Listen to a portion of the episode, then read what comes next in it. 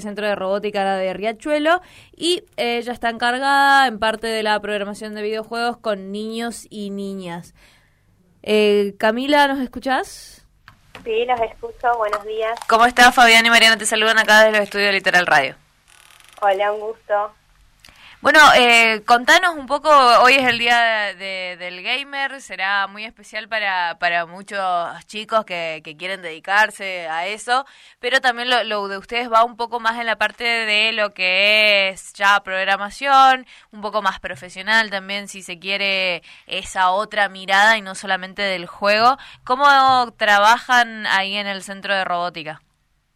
Bueno, eh, yo estoy a cargo de los niños que van desde la edad de 8 a 12 años y sí, nosotros estamos eh, estrechamente relacionados con lo que es la programación y el juego. La verdad que considero, en particular también soy eh, docente de nivel inicial, entonces es como que el juego es mi herramienta por excelencia para, para enseñar y para transmitir los conocimientos.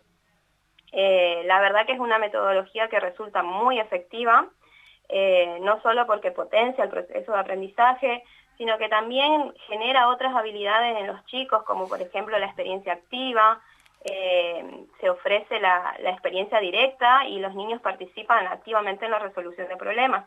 Mm. Y esto también lo, transfiero a lo que es eh, el centro de robótica, eh, con la experiencia de que ellos puedan crear juegos ¿no? a través de la programación, utilizamos la, la plataforma de Scratch, y, ellos eh, están ahora aprendiendo lo, que es la codificación. Eh, eh, también déjame contarte que estamos próximos a participar de un concurso internacional. si bien no, no, buscamos, obviamente, espero que podamos ganar, pero la mayoría de los chicos es la primera vez que están teniendo esta experiencia, entonces ya el simple hecho de que ellos participen y que tengan esta experiencia de participar es sumamente importante. Eh, para, para también relacionarse con, con, chicos de otros lados, porque es un concurso internacional, entonces van a tener esa posibilidad también de, de relacionarse con chicos de otros países que también les interesa este mundo que es el juego, ¿no? Camila, este concurso internacional, ¿cómo sería la dinámica? ¿Se trata de programar algún tipo de juego o, cómo será? Bueno, eh, el concurso comienza el primero de septiembre eh, se basa en que los chicos puedan hacer o un juego o una historia utilizando la plataforma de Scratch.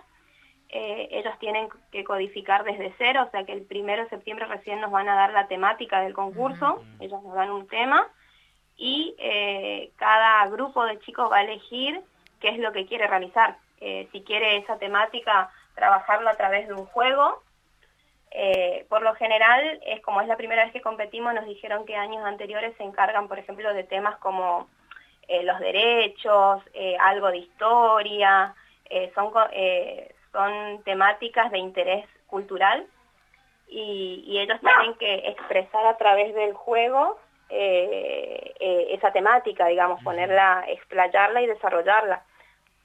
Camila pensaba también en, en, lo que implica ¿no? este trabajo de docencia que realizan en parte en el centro, también vos como docente, digo, y la posibilidad de aprender algo tan complejo como puede ser programar a través de algo lúdico como un juego, en este caso la participación dentro de una plataforma. Digo, vos mencionaste que eh, tiene mucha efectividad esto en el aprendizaje, digo, también incentivando una de las grandes este, áreas laborales del futuro, nuestro presente y futuro inmediato, como es el área de la programación también.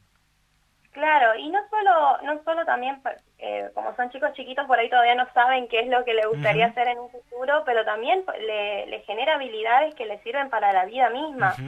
Eh, el juego, el trabajar o programar eh, también implica mucho lo que es el trabajo en equipo, la colaboración entre pares, la comunicación, pueden desarrollar habilidades cognitivas, motoras, sociales y emocionales eh, esto de, resolucionar problemas, por ejemplo, de buscar una solución a un determinado problema y que, entre pares se, comuniquen, eh, puedan expresar sus ideas, es algo que también les sirve en sí para la vida cotidiana y llevarlo a, por ejemplo, a trabajar en las escuelas en distintos grupos, no solamente que sea algo focalizado a la programación.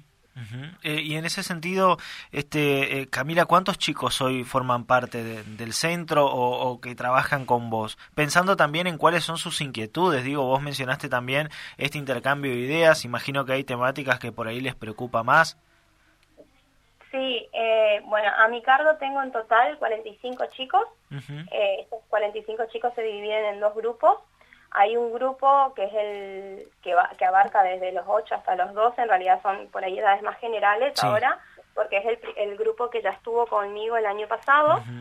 Entonces ese grupo está más avanzado y estamos ya lo que es eh, con ellos ya la práctica más práctica, ¿no? Llevarlo a través de plaquetas, eh, realizar eh, programación con Scratch y utilizamos lo que es la plaqueta Make Make para elaborar juegos. Eh, y llevarlo ya a lo que es la, parte física, digamos, de, utilizar esta plaqueta. También trabajamos con lo que es circuitos eléctricos, también están aprendiendo otras habilidades que no solo requiere lo que es programación o código. Eh, y estas, estos software que viene, estás mencionando, digo, ¿son de acceso libre? ¿Cómo manejan eso? Eh, bueno, lo, lo, que es las plataformas de Scratch y es de acceso libre, cualquier niño o niña tiene la posibilidad hoy de, registrarse en la página y, y, de interactuar con lo que es código. Y lo que es plaquetas, sí, también son de acceso libre, se pueden comprar, lamentablemente eh, por ahí son un poquito costosas, pero eh, gracias a, al trabajo arduo de Nahuel y de todo lo que es el municipio conseguimos estas placas para, para que los chicos puedan tener la experiencia de, manipularlas, de trabajarlas.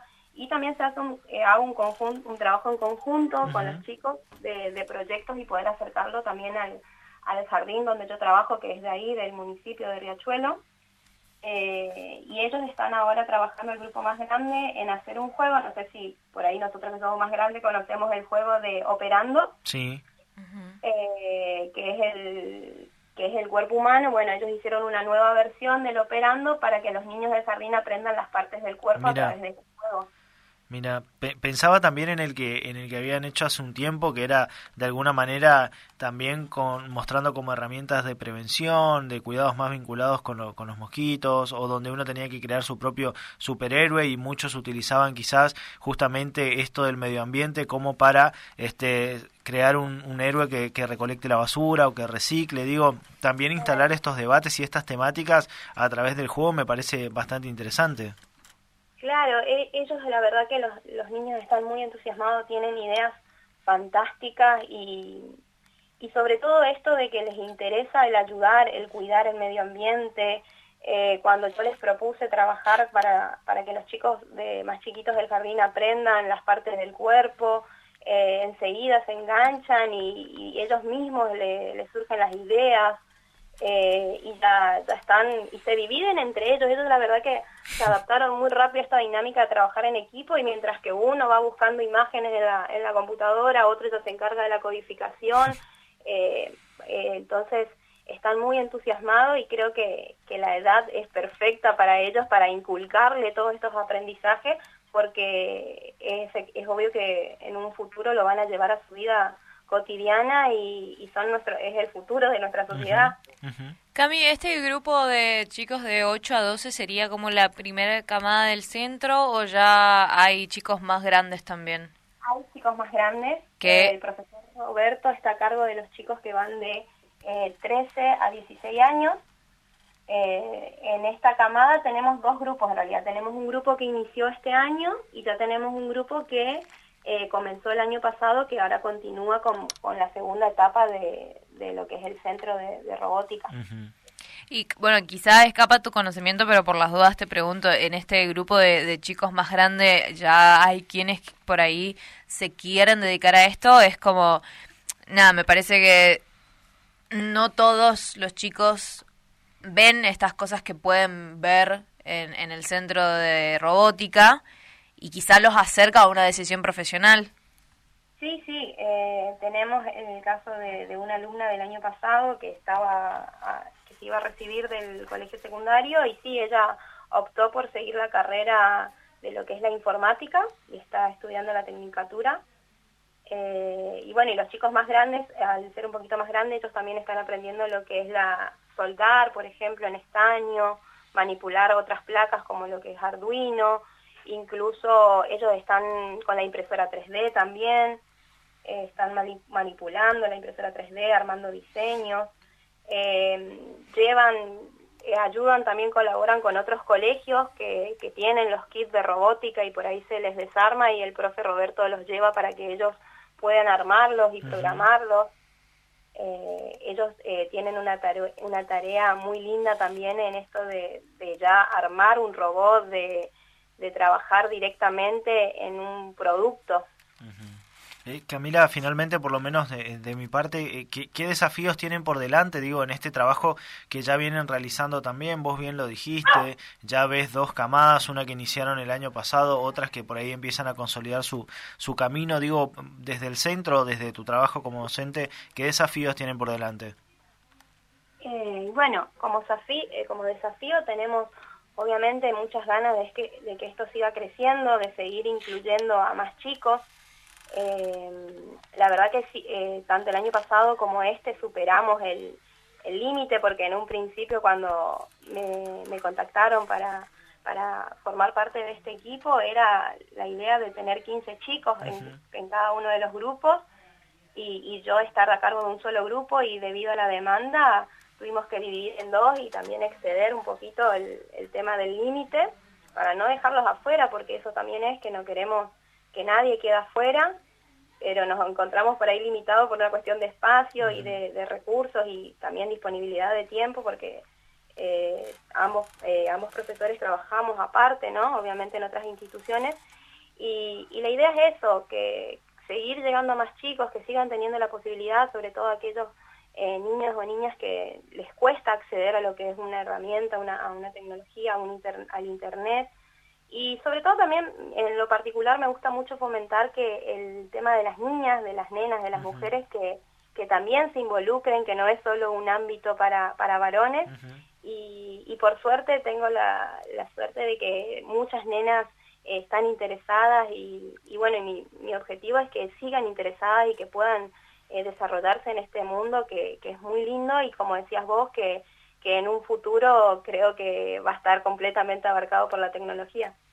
Cami, muchas gracias por tu tiempo y esperemos que le vaya muy bien a los chicos entonces en su primer concurso, ahora que el 1 de septiembre me dijiste, ¿verdad? Sí, sí, sí. Perfecto, muchísimas gracias por la comunicación. De nada, hasta luego. Un abrazo. Ahí pasaba Camila González.